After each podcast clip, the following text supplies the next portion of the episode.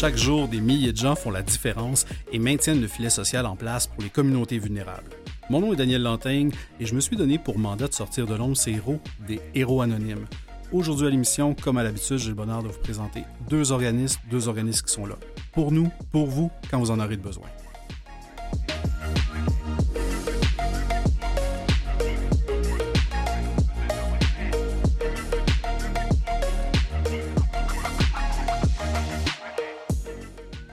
M'appelle Audrey, je suis intervenante psychosociale et chargée de projet ici à Première Ressource Aide aux parents. Première Ressource, c'est un organisme qui existe depuis plus de 35 ans. C'est un organisme qui vient en aide aux parents d'enfants 0 à 18 ans à travers le Québec de manière gratuite et confidentielle. Euh, ça peut être par téléphone, courriel, clavardage principalement. Il n'y a pas de limite de temps.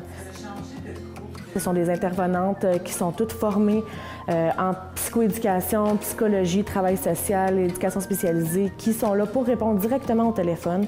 Ce sont également des euh, mamans aussi, qui ont beaucoup d'expérience sur le terrain avant tout pour répondre aux demandes. Un autre beau service qu'on a, ce sont les conférences et les cliniques mobiles. C'est plus sous forme d'atelier, dans le sens que les parents peuvent poser des questions, peuvent parler, peuvent donner leur expérience à eux suis Andréane, une maman du quartier Villeray. Euh, j'ai la chance d'avoir une grande fille de 4 ans et demi puis un poupon. Juste le fait de penser à planifier, prendre un rendez-vous, trouver la bonne ressource, euh, ça devient trop, tu Fait que ce qui est bien avec Première Ressource, c'est que du confort de notre foyer, au moment où on a besoin, on a juste à envoyer un courriel ou téléphoner, puis on a accès à une ressource de qualité qui est là pour nous accueillir, nous écouter, avec qui on peut vraiment partager tous nos questionnements, puis sans être jugé. En plus, on parle toujours au même intervenant on garde toujours notre pouvoir comme parent. On se sent toujours respecté, puis on sent toujours qu'on est compétent finalement. C'est juste qu'on a parfois besoin d'aide.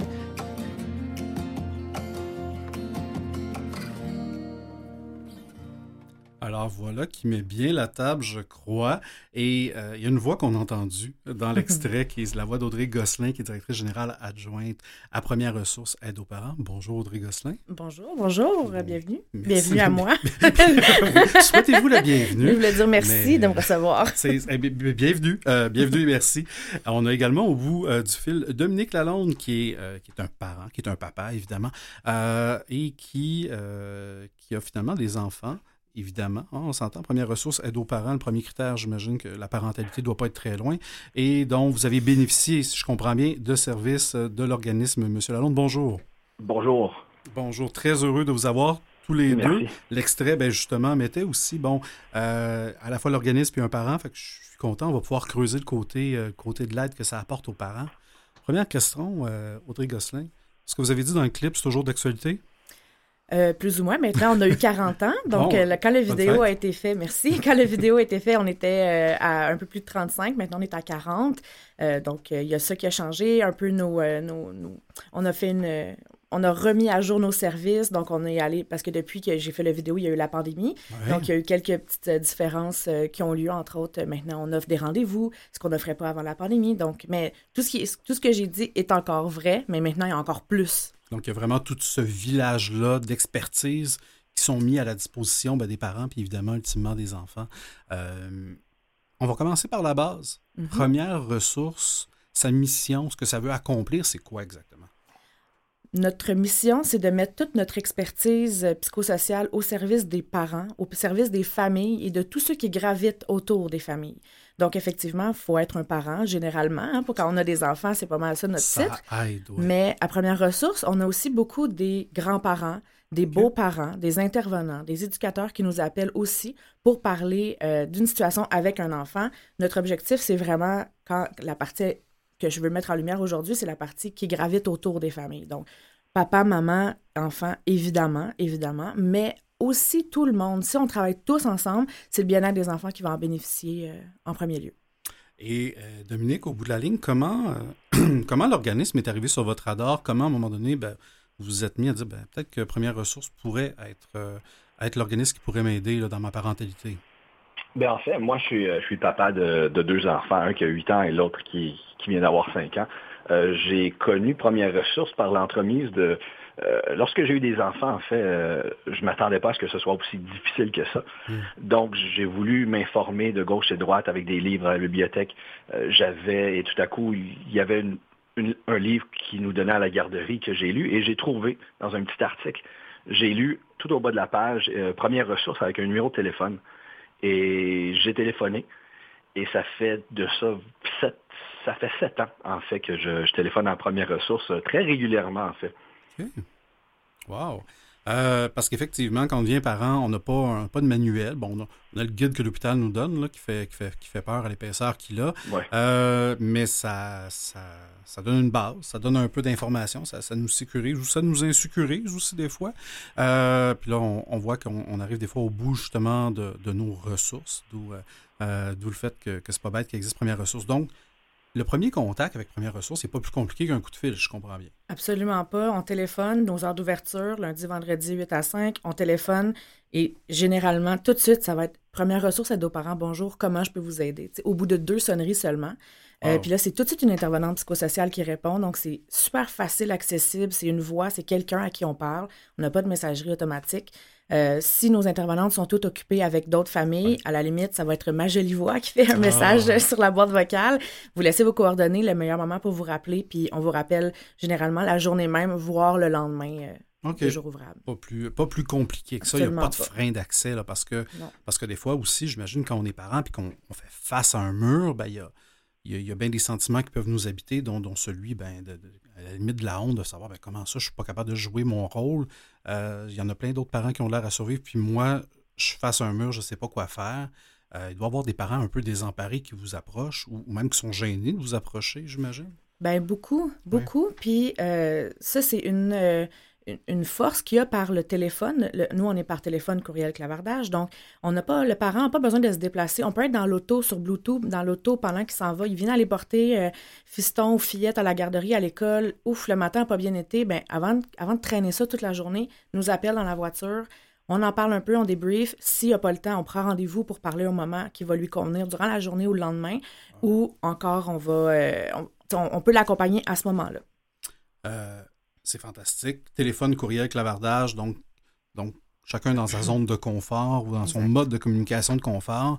Euh, qu'est-ce que ça a changé dans votre rôle de père, euh, Dominique, d'avoir cet accompagnement-là? Autant le premier appel qu'évidemment la, la série d'appels sur, sur la durée de temps. Euh, comment ça vous outille ou qu'est-ce que ça a changé dans votre vie? Ben dans, dans, dans, mes débuts en tant que père, je pense que j'ai, je me suis auto-diagnostiqué d'un burn-out parental. Mmh.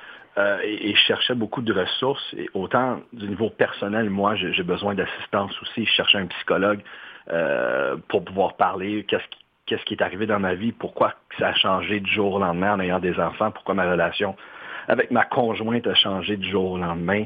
Euh, qu'est-ce que je peux faire quand mes enfants font des crises? Je cherchais beaucoup. En fait, je me cherchais moi-même. J'ai consulté trois différents psychologues, ça n'a pas fonctionné avant de trouver les premières ressources.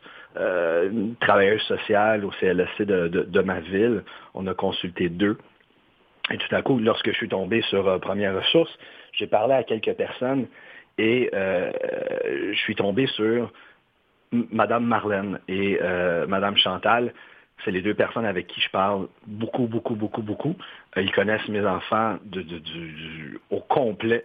Donc, j'ai même plus besoin de me présenter lorsque, lorsque je téléphone. Je pense que ma voix elle est reconnue par, euh, par toutes les personnes lorsque, lorsque j'appelle. Et c'est vraiment le fun parce que, comme Audrey disait, on appelle, puis au bout de quelques minutes, on réussit à parler à quelqu'un.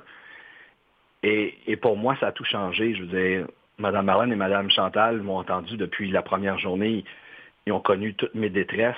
Ils ont connu mes succès aussi. Hmm. Et moi, en tant que père, lorsque je téléphone ou lorsque je parle à quelqu'un, je ne veux pas nécessairement avoir une solution. Je veux juste qu'on m'entende et, qu'on puisse m'assister dans, le cheminement, en fait, pour régler des conflits que j'avais, autant au niveau avec ma conjointe que, que mes enfants. Et puis, ça, fait du bien, tout simplement. Puis je pouvais. Je le fais plus maintenant, mais dans mes débuts, je téléphonais en pleurant j'entendais la voix de Mme Marlène et je me mettais à pleurer. Tout simplement parce que j'étais j'étais dépassé par les événements. Euh, puis on, jasait. J'ai pleuré beaucoup, en fait, avec Mme Marlène.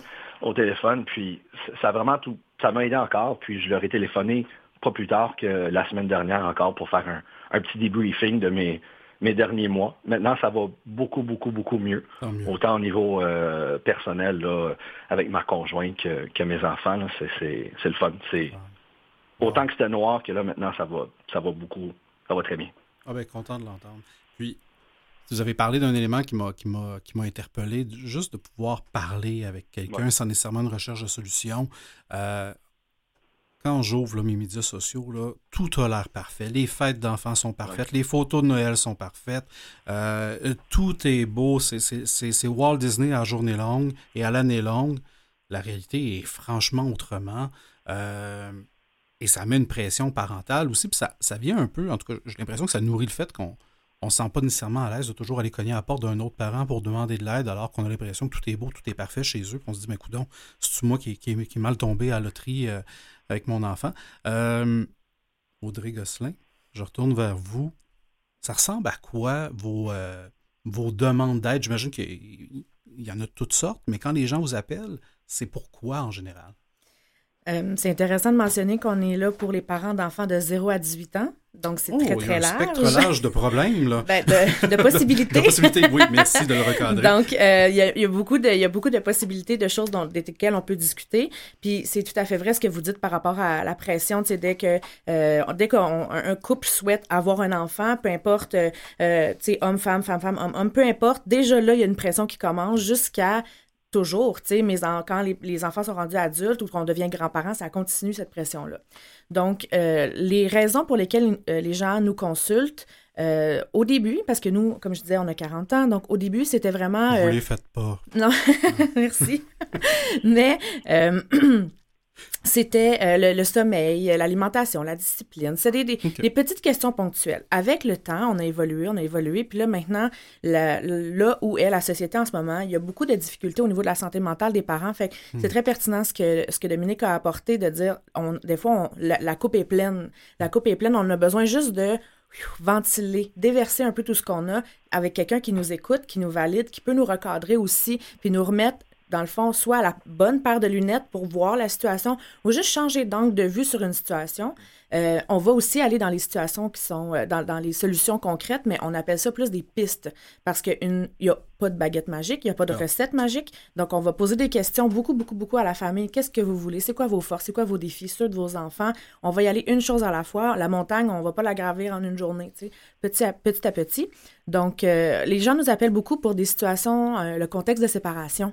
Hmm. Quand, un, couple se sépare, euh, il y a le moment de la séparation, mais ensuite, généralement, le couple reste séparé pour le restant de l'éducation des enfants.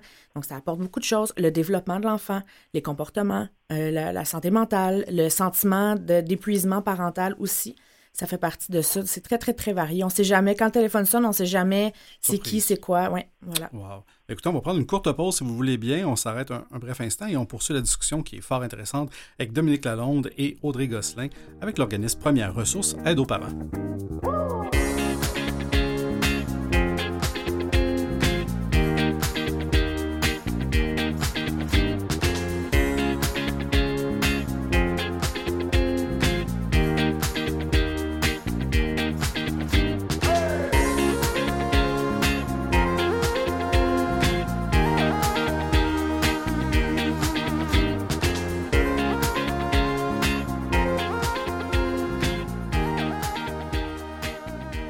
À l'émission Les Héros Anonymes. On est avec Audrey Gosselin, directrice générale adjointe de Première Ressource Aide aux parents. Et parlant de parents, on est tous avec Dominique Lalonde, qui est, justement un papa qui a bénéficié de ces services-là. Euh, Dominique Lalonde, vous avez bénéficié de cet organisme-là depuis, vous en bénéficiez encore depuis plusieurs années. Euh, ça doit commencer à vous coûter cher, j'imagine, à chaque fois que vous appelez Première Ressource. Là. Euh, non, en fait, c'est ce qui est ce qui est le fun aussi, c'est que c'est un service qui est offert gratuitement. Euh, puis non seulement qui est offert gratuitement, il est offert facilement. Donc euh, J'en profite. Ben, vous, faites bien, vous me donnez le goût en tout cas là. avec mon petit 6 ans là, c'est pas toujours c'est pas toujours simple. si c'est gratuit là, ben, on s'entend, il n'y a rien de gratuit dans la vie, fait qu'à un moment donné, il faut que l'argent arrive de quelque part. Comment, comment tout ça se finance? Parce que vous êtes vous n'êtes pas toute seule. On a entendu d'autres Madame X là, qui répondaient au téléphone. pour toutes ces intervenantes-là, toute cette belle équipe-là, ben, comment vous réussissez à, offrir ça gratuitement justement aux parents? C'est une excellente question et c'est le nerf de la guerre. Euh, on a une demande de consultation qui, depuis deux ans, on a eu 82% d'augmentation sur deux ans des demandes de consultation qui rentrent annuellement. C'est énorme. Donc oui, il faut trouver de l'argent pour ça. Euh, on est un organisme sans but lucratif. On est financé par euh, le gouvernement à la mission, le ministère de la Famille, euh, qui, qui, qui, fait des promesses, qui les respecte graduellement, on va dire ça, on va rester positive.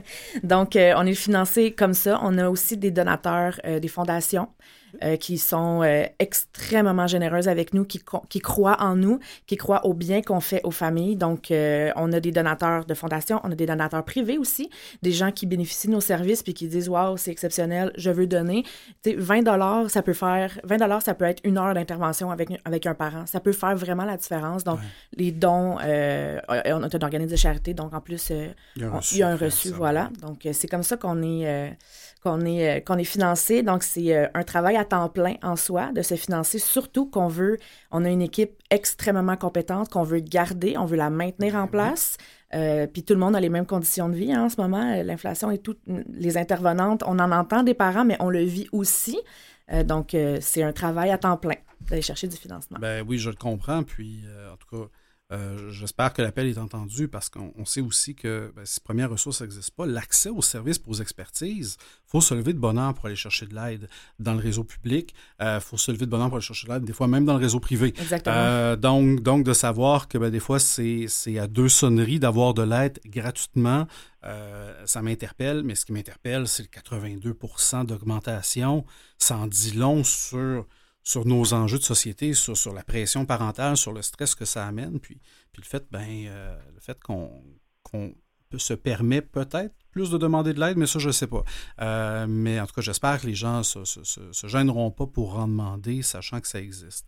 Euh, il y a différents programmes que vous avez en place, puis j'imagine que tout ça est modélisé en fonction des âges aussi, parce que bon, la réalité d'un ado euh, et la réalité d'un jeune ben, de, deux ans n'est pas la même, parce que vous faites, bon, oui, de la consultation, vous avez le service téléphonique, lavardage, courriel qu'on a mentionné, vous avez aussi des ateliers, j'ai entendu parler là, dans, le clip audio d'une clinique mobile. Mm-hmm. Euh, qu'est-ce que vous faites d'autre que de répondre au téléphone? Mais déjà, on, on va se dire, répondre au téléphone, c'est déjà pour moi extraordinaire. Oui, ben, c'est notre service fort. C'est vraiment là-dessus. C'est notre priorité en tout temps. Ben euh, nos autres services, effectivement, c'est des services qu'on appelle de proximité où on va se déplacer pour rencontrer les gens.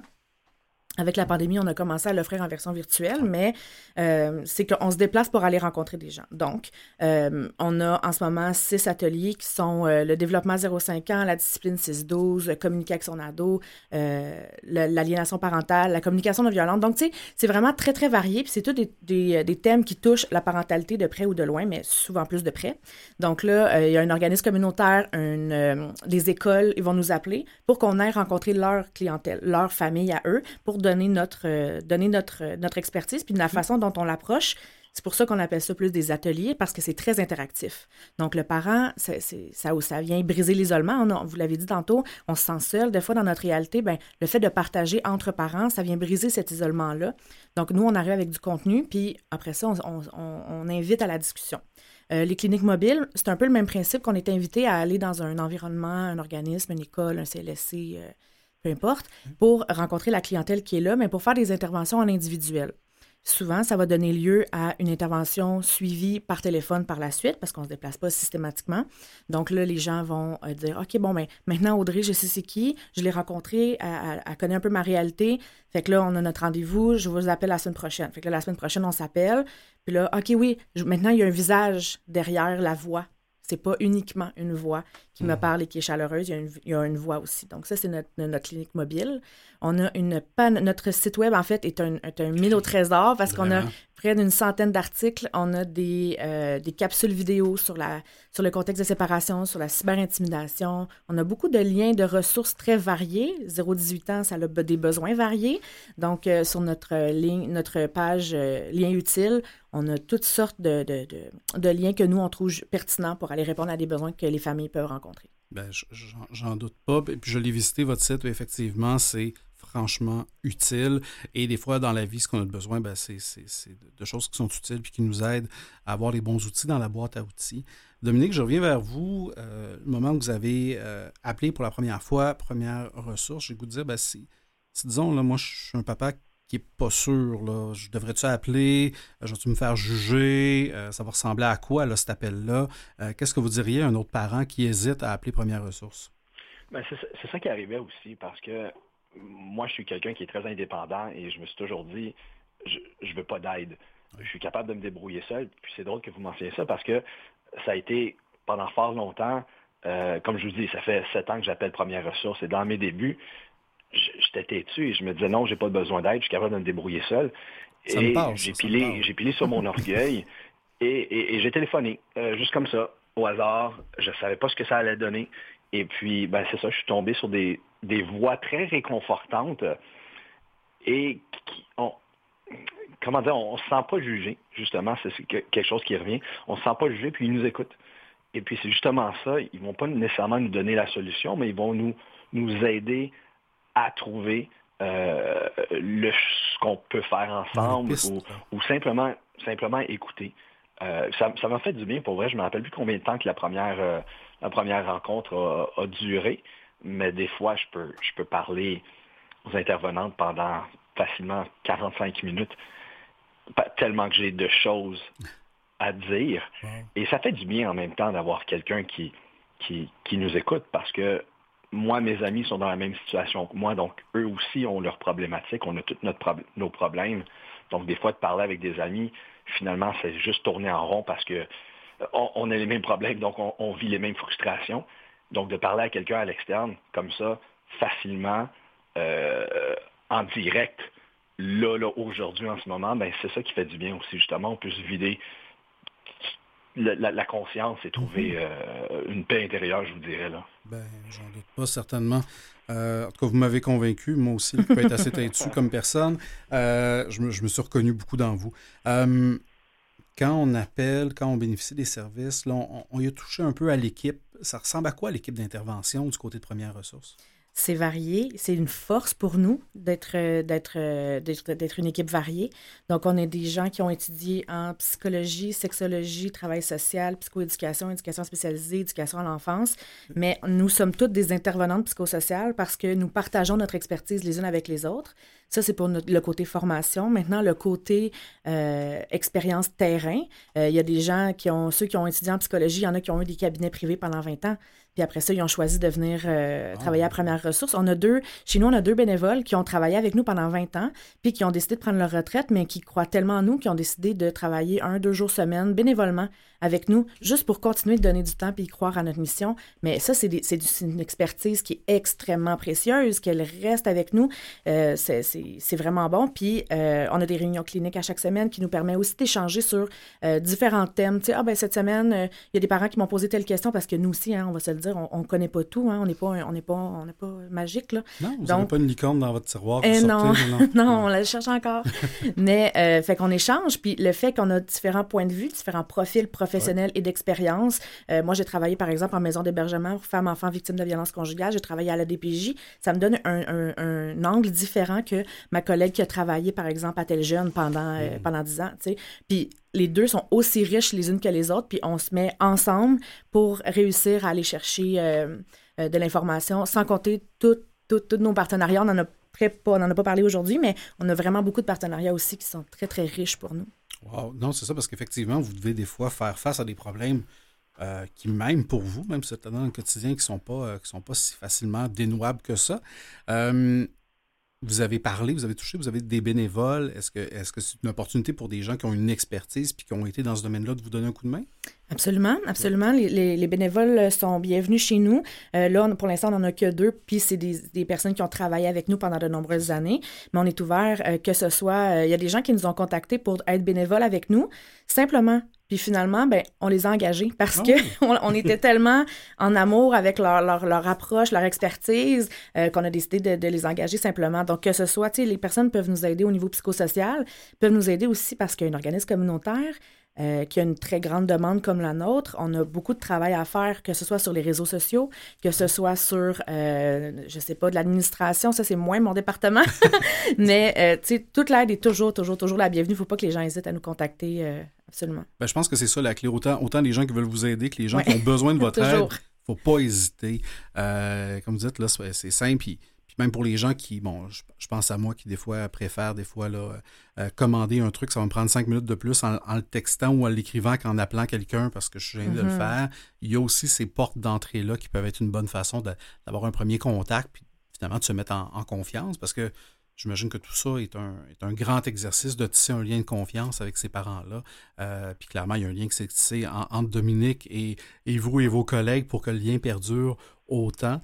Euh, je trouve ça extraordinaire ce que vous faites chez, chez Première Ressource. Moi aussi. Euh, ben oui, ben vous avez raison. vous avez raison de l'être. Euh, à quoi peut rêver Première Ressource pour, pour ces prochaines années? Là, vous avez une quarantaine oh, d'années derrière la cravate. Là. Ben, pas vous, mais l'organisme. qu'est-ce qu'on peut, qu'est-ce qu'on peut souhaiter et à quoi vous fait rêver? Ben, écoutez, euh, rêver de pérennité, oui. rêver de poursuivre notre mission, de continuer d'agrandir, de rejoindre toujours plus de parents, les parents qui sont vulnérables. Une, une occasion comme aujourd'hui, je veux vraiment vous remercier parce que c'est ça le nerf de la guerre, c'est de faire connaître nos services. Euh, on a touché le financement tantôt, ben no, notre euh, notre budget publicité est pas très élevé. On peut pas mmh. vraiment parler de nous un peu partout, donc euh, de se faire connaître, d'inviter les gens, de rejoindre monsieur, madame, tout le monde, chacun chez soi, puis qu'ils se disent Ah, ben, j'ai une question, je sais où trouver une réponse. Fait que ce serait vraiment de se faire connaître davantage, puis de poursuivre notre mission, puis de, de continuer de grandir, puis d'évoluer de, avec les familles. Ben, je vous souhaite certainement, en tout cas, euh, j'espère que les gens auront bien entendu euh, que vous existez, ce que vous faites. J'ai goût de vous inviter si vous avez, euh, vous avez des besoins, vous voulez soutenir l'organisme, vous voulez en savoir plus. On a parlé d'un tas de ressources disponibles. Rendez-vous sur le site premièreressources.com. Évidemment, c'est la première, il n'y a pas de pluriel. Vous pouvez également appeler au 1-866-329-4223. C'était un immense plaisir, Audrey Grosselin et Dominique Lalonde, de vous avoir en ondes. À moi aussi. Merci beaucoup. Merci. Merci. Merci. Le temps passe extrêmement vite. Merci d'avoir été avec nous, d'avoir permis à des parents, des futurs parents aussi, euh, de savoir qu'il y a de l'aide pas très très loin, juste au bout du fil. À vous en ondes, ben, on se retrouve dans quelques minutes, vous en doutez bien, pour découvrir un autre héros anonyme.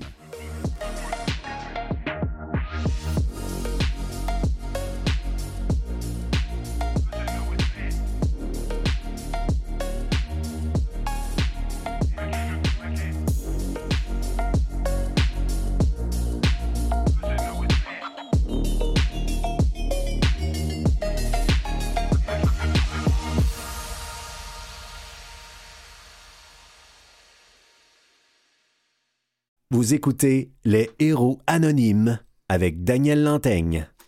Alors, bienvenue à l'émission. Pour la deuxième partie de l'émission, très grand plaisir de recevoir Marie Boucher avec nous, qui est directrice générale de la Société Alzheimer Rive-Sud. Bonjour, Marie Boucher. Bonjour. Merci d'être là. Merci d'être avec nous. Euh, il y a la Société Alzheimer Rive-Sud. Il, il, y a des sociétés, euh, je pense qu'il y en a 19 au Québec. Là, il y en a dans différentes régions. Il y en a 20. 20. Bon, il y a 20 sociétés Alzheimer. On a choisi celle de la Rive-Sud, comme ça. Euh, on est fou comme ça. On voulait sortir de Montréal, puis aller un peu ailleurs et, et se rendre dans, dans, la Montérégie. On va commencer par la base. L'Alzheimer, quand je pense à ça, moi, je pense à évidemment une perte de mémoire. On dirait que c'est le chemin le plus simple pour, pour, pour moi de le comprendre. Euh, mais ça reste un, trouble, un trouble neurocognitif. Puis, euh, qu'est-ce que c'est exactement? Puis, comment on peut l'expliquer rapidement, l'Alzheimer, s'il manque des bouts? Parce que d'après moi, ça va être un peu plus complexe que juste dire qu'on a des, des, trous de mémoire. L'Alzheimer, c'est une, euh, une des formes de démence. Et les sociétés Alzheimer, nous, on accueille toute personne qui souffre de démence. OK. Peu importe la forme. Mais l'Alzheimer est plus connu. Et euh, en fait, ce sont euh, effectivement les mécanismes de mémoire qui sont troubles. Alors, si on, comp on compare notre cerveau à une bibliothèque, l'Alzheimer va faire que on se rappelle plus dans quel tiroir on a serré telle information. Et quand on vient pour la retrouver, là, on est perdu, on, on la trouve pas. Donc, simplement, c'est ça, mais il y a aussi d'autres éléments qui sont euh, de l'ordre des troubles cognitifs, comme euh, les perceptions qui sont affectées, ouais. euh, les mots, les espaces, euh, le temps et les personnes, éventuellement. Donc, on peut voir l'apparition de différents symptômes. C'est différent d'une personne à l'autre. l'apparition des symptômes varie d'une personne à l'autre quand dans le temps. Et, et finalement, la personne finit par être un être différent de ce qu'elle a toujours été. Oui. Et, euh, et l'Alzheimer, si on, prend, on prend cet exemple-là, il y a le côté qui est, médical. Hein. Il y a le diagnostic qui se fait à l'hôpital par un médecin, il y a un suivi médical. Euh, le rôle de la société Alzheimer, il se, place où là-dedans exactement? Bien, nous, on est là du début à la fin. Alors, euh, dès qu'une personne note des changements, il y a des appréhensions, quelque chose qui est différent d'avant, qui ressemble à ce qu'on comprend de l'Alzheimer en général, elle peut téléphoner à la Société Alzheimer Rive-Sud, puis parler de cette situation-là. Et une de nos conseillères va s'asseoir euh, ou avoir une conversation téléphonique avec elle pour euh, explorer qu'est-ce qui se passe, comment on a noté, puis tout ça, et euh, guider la personne ensuite vers, ben, est-ce que c'est une situation qui est juste ponctuelle parce qu'il y a un stress énorme, toutes sortes de situations qui peuvent générer euh, des changements, ou bien euh, vaudrait la peine d'aller un petit peu plus loin? Alors à ce moment-là, on réfère les gens pour aller chercher un diagnostic euh, qui va se faire à partir de plusieurs tests et sur un certain temps. Donc, dès le départ, on est là. On est là aussi, je vous dirais même, en, en, prévention, parce qu'il y a toutes sortes de choses qu'on peut faire pour exercer notre cerveau puis le maintenir. Alors, euh, ça, c'est, ça fait partie des éléments de prévention dans lesquels on, s'inscrit aussi. Et après ça, ben, on accompagne la personne tout le long, au fur et à mesure de l'évolution de la maladie. On accompagne les proches aidants. Hmm. Et pour chaque, nous, on, juge que pour chaque personne atteinte, ça touche au moins trois proches aidants. Trois personnes, soit de la famille ou du réseau proche euh, de cette personne-là. Donc, on est là pour les accompagner à travers différentes activités euh, dont on pourra parler. Et euh, au fur et à mesure que la maladie évolue, que ce soit euh, la personne est encore à domicile ou doit être hébergée, on est là aussi. Et jusqu'à la fin, la fin de vie, on accompagne en fin de vie peut-être moins la personne atteinte parce que là, les besoins de base sont les besoins principaux, mais les proches c'est comme croissant. Plus la maladie évolue, plus les proches ont besoin de soutien. Donc, nous, nous on est là, on s'inscrit tout le long de, de ce continuum-là. je, je, vous avoue que personnellement, la, maladie de l'Alzheimer est probablement celle qui me fait le plus peur. Autant l'avoir qu'un de mes proches. Euh, toutes les, on ne fera pas un combat de la maladie qui est la pire que l'autre, mais moi, reste celle qui me fait le plus peur. Euh, fait, donc, j'imagine à quel point les proches aidants, ben, ils ont besoin ils ont besoin d'accompagnement pour, pour une série, j'imagine, de différents petits deuils jusqu'à jusqu'à des plus grands deuils, puis évidemment le deuil ultime à travers tout ça. Mm. Euh, vous êtes arrivé à la Société Alzheimer Rive-Sud, je pense, à l'automne dernier environ, si je ne me trompe pas.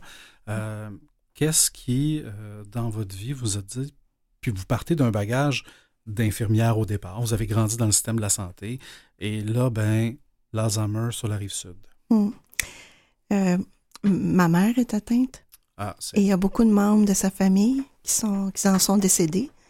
Euh, un frère, euh, des oncles, euh, plein de monde dans la famille de ma mère. Donc, ça me touche de près depuis bien longtemps, ben même avant que je sois infirmière. il y avait des membres de la famille qui étaient atteints. Devenue infirmière, bon, je suis devenue gestionnaire dans le réseau de la santé. J'ai géré des CHSLD. Ah dans lequel euh, une grande majorité. Vous avez toujours baigné là-dedans. J'ai toujours baigné là-dedans. Donc, euh, ça, c'est professionnellement, personnellement. Et puis, euh, il y a sept ans maintenant, j'ai j'ai choisi de m'impliquer bénévolement et la Société Alzheimer recherchait des administrateurs. Donc, j'ai joué le conseil d'administration il y a sept ans. Et en 2018, je suis devenue la présidente du conseil et euh, une situation particulière qui s'est présentée cet été. Et là, euh, j'ai pris le flambeau de la direction générale pour un certain temps. Bon. Ben, tant, tant qu'à travailler, pas être payé aussi bien dans la direction générale. Mais euh, non, je, comprends, il y, a, des contextes pour, pour, pour évoluer dans, dans l'écosystème des OBNL où des fois on doit, on doit prendre des intérims ou, ou, donner un coup de main supplémentaire. Je comprends très, très bien ce qui fait en sorte que vous êtes là. modèle la société de la société Alzheimer, on l'a dit, il y en a, vous l'avez corrigé, il y en a, une 20, il y en a 20 au Québec. pourquoi exactement? on commence une question toute simple, mais en même temps très, très lourde, mais pourquoi il y en a 20? Les sociétés Alzheimer sont, ont, été créées une après l'autre tranquillement à travers le temps. La Société Alzheimer Sud a été créée en 1991. Et puis, chaque société euh, a émergé de la volonté de, de, différentes personnes dans différents territoires. Et euh, euh, arrivé à un certain moment, euh, elles ont décidé de se mettre ensemble, de se fédérer et créer la Fédération des sociétés Alzheimer, Fédération québécoise des sociétés Alzheimer. Donc maintenant, on a une fédération qui défend nos intérêts, euh, qui fait, qui milite auprès du gouvernement, des, des bailleurs de fonds pour euh, essayer d'obtenir un financement suffisant et et non questionnable année après année. Ouais, Donc, c'est vraiment... Et, et, la fédération, elle, relève de la Société Alzheimer du Canada. Donc, on a trois paliers et, euh, et c'est ça. Donc, euh, le, le, le, terme de Société Alzheimer, on le mérite sous certaines conditions. Donc, euh, il y a des, des, valeurs éthiques, il y a un comportement, un, un, service, des services à offrir spécifiques qui sont fondamentaux à toutes les sociétés Alzheimer. C'est intéressant ça. Puis parlons justement des services qui sont offerts. On, y a touché un peu, vous avez dit, si on en parle plus tard, ben oui, on va en parler plus tard de, ce que vous offrez. Euh, ben déjà, commençons avec ce que vous offrez aux gens qui vivent avec la maladie, qui viennent d'avoir un diagnostic ou, qui, sont, euh, qui sont justement en, exploration du diagnostic. Qu'est-ce que vous, euh, qu'est-ce que vous leur offrez finalement? Mais, ils peuvent se présenter sur place, ils peuvent téléphoner. On a un système d'accueil. Alors, une conseillère ou un conseiller va euh, les accueillir et écouter ce qu'ils ont. Parfois, euh, ça peut être en situation de crise. Il y a quelque chose qui ne fonctionne pas du tout. On, est prêt à répondre le, dans les journées de la semaine de, de 9h le matin jusqu'à 5h, 5h30 le soir. Entre-temps, ils peuvent laisser un message. On les rappelle dans les 24-48 heures maximum. Donc, service conseil. On offre des formations pour les proches aidants parce que c'est pas évident de, de, de, vivre avec une personne atteinte ou de, de, soutenir une personne atteinte. Alors comment comment se comporter avec elle? Comment comprendre ce qui se passe? Comment agir pour euh, calmer les anxiétés? Parce que ça vient avec beaucoup d'anxiété. Donc formation pour les proches aidants. On a aussi euh, des activités pour les personnes atteintes lors du diagnostic pense qu'on est seul au monde. Mhm. Ça fait du bien de rencontrer d'autres personnes qui vivent des choses similaires. On a des cafés-rencontres aussi, je dirais par thème, pour un, couple. rencontrer d'autres couples, parce que la vie change quand la maladie arrive. On a de la formation qu'on offre euh, aux, intervenants, aux professionnels qui donnent des soins dans d'autres milieux euh, sur comment comment euh, approcher ces personnes-là, quelles sont les techniques, les stratégies qui fonctionnent le mieux, bien les équiper? Parce que ça ne fait pas nécessairement partie du cours de base. Donc, on offre la formation professionnelle. On offre aussi du répit à domicile. Ah Donc, on a des accompagnateurs, accompagnatrices qui vont donner des blocs euh, de, de répit de quatre heures. Donc, pendant quatre heures, elles accompagnent la personne atteinte. Elles font des activités pour euh, activer, réactiver, maintenir les, les euh, capacités cognitives. Puis pendant ce temps-là, le proche peut aller faire autre chose, sortir, prendre de l'air, prendre un café, faire ses commissions. Donc, euh, le répit à domicile, il y a une énorme demande ben, là-dessus. Ouais. Ensuite, on a un accueil de jour. Alors, à l'accueil de jour, c'est vraiment le, la personne atteinte vient chez nous. On passe environ six heures ensemble. Il y a un dîner qui est offert. C'est une dizaine de personnes avec des, euh, des animatrices. on fait toutes sortes d'activités. Ces activités-là sont toujours pour essayer de maintenir le maximum des, des compétences euh, cognitives. Euh, en fait, on veut ralentir l'évolution du processus. Hmm. Principalement, ce sont nos activités. Ben, sont, sont extraordinaires. On va prendre une courte pause, si vous voulez bien. On va continuer de parler de ce que vous faites. Marie Boucher, comme directrice générale de la Société Alzheimer Rive-Sud, dans quelques instants. C'est un grand plaisir et j'en apprends beaucoup. Pourquoi je marche? Parce que mon père m'a offert son bras pour marcher jusqu'à l'hôtel. Parce que ma mère a fait les 100 pas pour que je dorme comme un bébé. Parce que quand j'étais petit, mon grand-père venait toujours marcher avec moi. Il a fait tellement de kilomètres pour moi. Voilà pourquoi je marche. Pour grand-papa. Pour maman. Pour papa. La marche pour l'Alzheimer IG Gestion de patrimoine pour soutenir tous les Canadiens aux prises avec un trouble neurocognitif. Inscrivez-vous sur marchepourlalzheimer.ca. Alors, ce qu'on vient d'entendre, c'est euh, ben, c'est une petite promo de la marche pour l'Alzheimer. Il y en a évidemment une sur la rive sud qui si je ne me trompe pas, le 29 mai. C'est bien ça? Mhm. Donc, la marche, on peut marcher, on peut soutenir les gens qui marchent. hein. Euh, J'imagine que c'est une grande campagne un peu de, de- de financement par euh, participatif. Ouais. Cette marche-là, elle représente quoi dans votre année et dans, dans, dans, dans la vie de la Société Alzheimer? Bah, Premièrement, c'est une source de revenus. Ben oui. Ben, franche. Oui. Alors, c'est pour nous, la dernière année, ça a été euh, autour de 70 000 Ah, quand même. Alors, euh, c'est important. Euh, la marche, c'est aussi de signifier que il y a personne de nous qui avons honte de nos parents, de nos amis qui sont atteints de la maladie, puis qu'au contraire, on va alerter, éveiller le public euh, à cette réalité-là et qu'on a besoin de soutien. Donc, euh, évidemment, c'est une marche qu'on, euh, pour le moment, on l'a fait dans Longueuil, mais on couvre 32 municipalités, donc on a, on a comme l'espoir d'en faire plusieurs en même temps. Oui. Euh, c'est un grand territoire. Mais euh, c'est ça. Alors, on, on dit à tous, euh, pensez à toutes les personnes atteintes, soutenez-nous. Et puis, tout, tout petit geste fait une différence. Ben, certainement. Certainement. Quand on pense euh, à l'Alzheimer, on- a souvent l'idée de penser aux personnes âgées. hein. Mais euh, comme beaucoup de gens au Québec, je suis tombé sur une série qui s'appelle Une autre histoire. On doit vous en parler régulièrement. Euh, probablement la seule série qui m'a fait pleurer de ma vie dans l'émission finale. On parlait d'Alzheimer précoce, d'Alzheimer au- auprès des jeunes. Le personnage joué par Benoît McGuinness n'était pas très vieux dans l'histoire, ni même le personnage principal joué par Marine Orsini. L'Alzheimer, ce n'est pas qu'une maladie, puis là, je bon, pas généraliser, c'est pas qu'une maladie de vieux, de ce que je comprends? Non. C'est pas la majorité, par contre, Non. des personnes qui sont atteintes de façon précoce. Là. Euh, mais effectivement, il y a un, certain pourcentage de personnes atteintes. Euh, moi, je vous dirais, tu sais, euh, là, j'ai- je vais avoir 62 ans. Si je- si j'ai des symptômes, je vais trouver ça précoce. Oui, oui, so- ben, 62 ans, c'est jeune. Je trouverais ça précoce. Tout à fait. Mais il y a des personnes qui sont atteintes beaucoup plus jeunes que ça. Il y a même, euh, dans un autre, je pense en, en Allemagne, il y a une personne qui a été euh, atteinte, à- ou non, c'est en Asie, à 19 ans. C'est euh, vraiment exceptionnel. C'est la première fois qu'on voit aussitôt. Mais euh, effectivement, c'est euh, la maladie, quand elle frappe de façon précoce, malheureusement, elle est, euh, elle est intensive et, Ouais. et rapide Hmm. donc euh, en quelques années. Plus elle, fla- elle frappe tard, plus elle se prolonge dans le temps.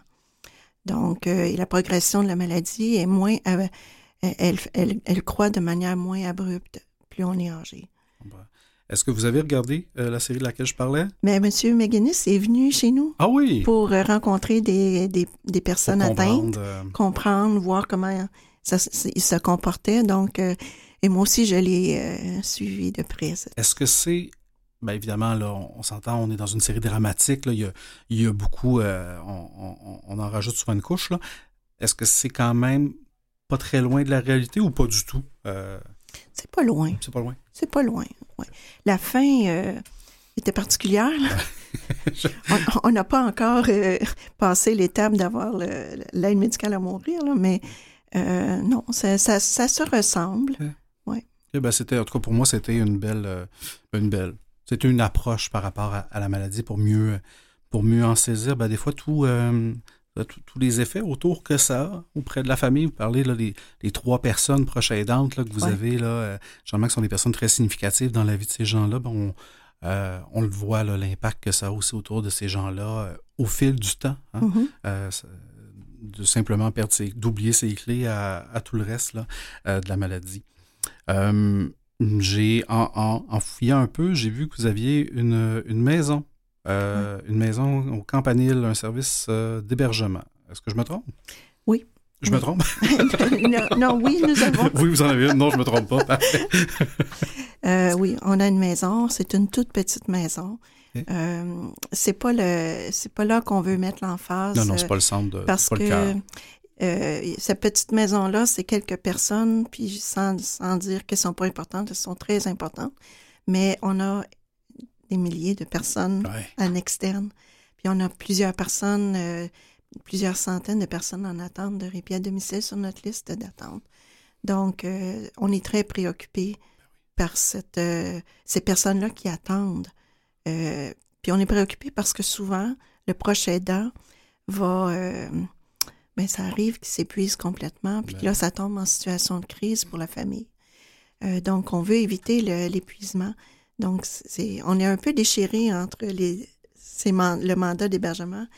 Euh, mais oui, effectivement, on a un hébergement. C'est intéressant. Puis, euh, le chiffre, je ne sais pas s'il est à jour, mais je- j'avais vu, je, je pense, sur, le- sur le site, là, on parlait de quand même minimalement 9500 personnes atteintes en Montérégie. C'est Sur notre territoire. sur votre territoire, là, et, c'est pas banal. C'est énorme. C'est énorme, puis ben, c'est, c'est- c'est- mauvaise nouvelle.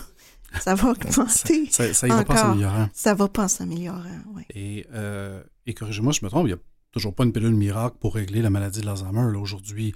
Donc, c'est pas une maladie qui se, qui se soigne, qui se guérit. C'est une maladie euh, avec laquelle on, on, on peut évidemment travailler sur certains, sur certains Ouais. aspects. Vous le parliez pendant le répit à domicile, ben, c'est pas juste une personne qui est là, qui assure une présence. là. Il, y a des, Mm. il y a des exercices, il y a des travaux qui sont faits, mais ça se guérit pas, l'Alzheimer. Pour le moment, non. Non. On n'a pas de pilule miracle. Il y, a, il y a différents traitements qui sont en expérimentation. Il y en a qui ont fait euh, une démonstration. S'ils sont pris en phase euh, très au, au début, mais on n'a pas encore de pilule miracle. là. Toujours pas.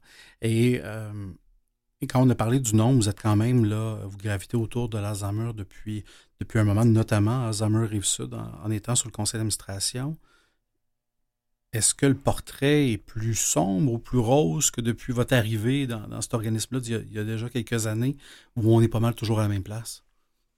En termes de traitement, de- En termes de traitement, en termes de nombre de personnes qui ont besoin de vos services, euh, en termes de votre capacité aussi d'organisation, euh, la pénurie de la main-d'œuvre, elle doit pas. euh, elle doit pas avoir cogné à toutes les autres portes sauf la vôtre. Là. non. Écoutez, le, le nombre augmente. Oui. Puis le phénomène qu'on a observé de façon intense pendant la pandémie et maintenant, c'est que les, les, les proches aidants ont tenu le fort pendant la pandémie Mhm. de façon euh, incroyable, mais ils, ils se sont épuisés. Donc, euh, quand ils arrivent euh, chez nous, c'est beaucoup plus intense, c'est plus critique. Donc ça, ça, ça nous préoccupe. La pénurie nous touche. C'est difficile de, de recruter des gens. Pas parce qu'il manque d'intérêt. Malheureusement, notre financement, il est à, dose de subvention qu'il faut renouveler d'année en année. Alors, je suis certainement pas la seule qui vous raconte ça, là, mais euh, dernièrement, la Fédération a fait euh, des représentations pour, pour qu'on soit pas toujours pris euh, annuellement à demander puis à quêter, parce que là, ça nous prendra un fonds dédié pour que nos services soient pas toujours remis en question d'année en année. Puis ça, ça fait qu'on va pouvoir offrir des, des emplois qui sont pas juste pour une période déterminée. Et, et parce que les gens, tout le monde va avoir un emploi stable. Ben oui. C'est c'est ça. Et euh, aussi, ben, pour qu'on puisse offrir des salaires qui ont- sont plus intéressants, parce que là, le réseau public nous, il nous offre une compétition incroyable sur les, les conditions salariales. Non, c'est ça. Il y a une compétition qui est un peu, un peu déloyale avec les conditions de travail. Et si en plus, parce que vous avez, c'est des postes qui sont, qui sont une portée plus temporaire, ben là, bo- bonne chance pour attirer et, et garder les gens parce que les, tout humain veut se sécuriser. hein. donc, dans un emploi temporaire aussi, va vouloir aller s'en chercher un qui sera un peu plus permanent, ou en tout cas, avec une garantie euh, peut-être plus, plus sécuritaire de ce côté-là. Euh, on a touché à, à beaucoup d'éléments que fait euh, la Société Alzheimer Rive-Sud auprès des personnes, auprès de leur entourage. Euh, évidemment, euh, c'est le nerf, la gage, c'est le cœur de l'organisation. Euh, on, a, touché un peu au traitement, là, en disant que la pilule miracle n'arrive pas. Du côté de la recherche, ça ressemble à quoi? Il y a beaucoup de recherches. il y a eu un gros vent de recherche pendant des dizaines d'années. On a eu quelques déceptions l'année passée, des, Mm. des résultats qui n'étaient pas concluants. Ça continue, la recherche. les sociétés Alzheimer ont contribué Euh, la fédération euh, est dans plusieurs projets de recherche. Donc, on participe à cette recherche-là. On partage nos expériences avec nos clientèles, euh, ce qui fonctionne, ce qui fonctionne pas. Mais reste que il faut trouver la bonne molécule qui Ouais. va faire le travail. Entre-temps, nous, on va concentrer nos énergies sur la prévention. On va concentrer nos énergies à accompagner les personnes atteintes parce que elles ont besoin d'accompagnement. Euh, et on contribue et on collabore à toutes les, les, les, les, activités de soutien des proches aidants. C'est là qu'on qu'on doit être, là, parce que on peut pas juste attendre les résultats de recherche. Non, non, non, effectivement, on peut juste regarder, euh, le train passer, là. mais, c'est rassurant de savoir qu'autant vous êtes déjà dans la, sphère de la prévention, dans la sphère de l'action, mais que vous êtes aussi dans la recherche, euh, à travailler, à travailler, encore une fois, comme je disais, à trouver la, bonne molécule. Et, en tout cas, je vous souhaite, euh, ben, à vous, mais à, toute la société, à tout, l'univers, finalement, de, trouver ce, ce moyen-là d'y parvenir. On, euh, on, a parlé de la marche au retour de notre pause. On, évidemment, le financement, hein, c'est un point commun aux OBNL, pour aux organismes de bienfaisance, on dirait. Mmh. Euh, le financement est, est, toujours un enjeu. Euh, les gens qui nous écoutent, qui, bon, évidemment, qui sont interpellés, pour qui ça résonne et qui ont besoin de vos services, on, on donnera les coordonnées tantôt. Les gens qui vous écoutent, puis qui ont le goût de vous aider. Euh, des fois, l'aide, ça peut prendre différentes formes. Évidemment, la première, c'est de vous faire un don. Hein. C'est oui. généralement la plus simple, de soutenir quelqu'un qui participe à la marche ou de participer à la marche, euh, certainement. Est-ce qu'il y a d'autres moyens de vous donner un coup de main? Bon, on a un événement, un grand un événement euh, bénéfice annuel. On vient de le faire en février. C'était le cocktail. Okay. Donc, le cocktail, c'est un bon moyen de, de nous aider, de, de soutenir. Euh, L'aide d'humain à humain, c'est important. Donc, euh, euh, toute personne intéressée à faire du bénévolat, moi, je les invite à téléphoner à la société. On va, on va, on va vous accompagner. On vous lancera pas dans, quelque chose sans vous former. On va vous former à l'approche euh, des sociétés Alzheimer. Et puis, euh, tout peut être euh, utile, autant dans nos activités, nous aider euh, à serrer les manteaux, à marcher avec nous, que euh, de nous accompagner euh, soit dans nos activités ou à l'accueil de jour. Puis on a des emplois, euh, même s'ils sont à péri période déterminée, mais on a toujours besoin d'aide pour le répit à domicile. Puis on n'a pas besoin d'une formation universitaire pour aller faire du répit à domicile. On va vous équiper comme il faut, vous former. Donc ça, euh, c'est un, tellement un grand besoin. Là. Puis puis tout le monde qui le font, qu'ils font, ils nous disent après comment ils ont aimé l'expérience. Alors, on grandit à aider les autres. Puis, euh, moi, je peux garantir que vous allez avoir quelques pouces de plus après avoir fait du bénévolat ah, avec nous. J'en doute pas, j'en doute pas. En tout cas, l'appel est lancé, je trouve ça fort intéressant parce que, bon, on demande toujours comment on peut vous aider. Puis oui, effectivement, il y a toujours l'argent, le bénévolat, mais il y a aussi ben, déjà de, de, regarder les opportunités d'emploi euh, au sein de l'organisation. Puis c'est intéressant de dire que ça ne prend pas nécessairement, en tout cas pour, euh, pour ce volet-là, euh, du répit à domicile, une formation universitaire. Donc, si vous êtes interpellé, ça vous parle, vous avez une curiosité même, je vais vous dire, allez explorer euh, certainement, euh, notamment le site d'Alzheimer Rive-Sud, qui n'est pas très compliqué, alzheimerrivesud.ca. Ça le dit. Je, vais donner tout de suite les coordonnées tant, tant qu'à être là-dedans. Je vous invite à les appeler. Si vous avez des questions, vous voulez les soutenir, c'est le 450 442 3333. Évidemment, on est avec la Société Alzheimer Rive-Sud. Comme on vous a dit, si vous êtes dans une autre région de la province de Québec, bien, vous trouverez facilement euh, sur Internet euh, les, autres, les autres sociétés de vos régions.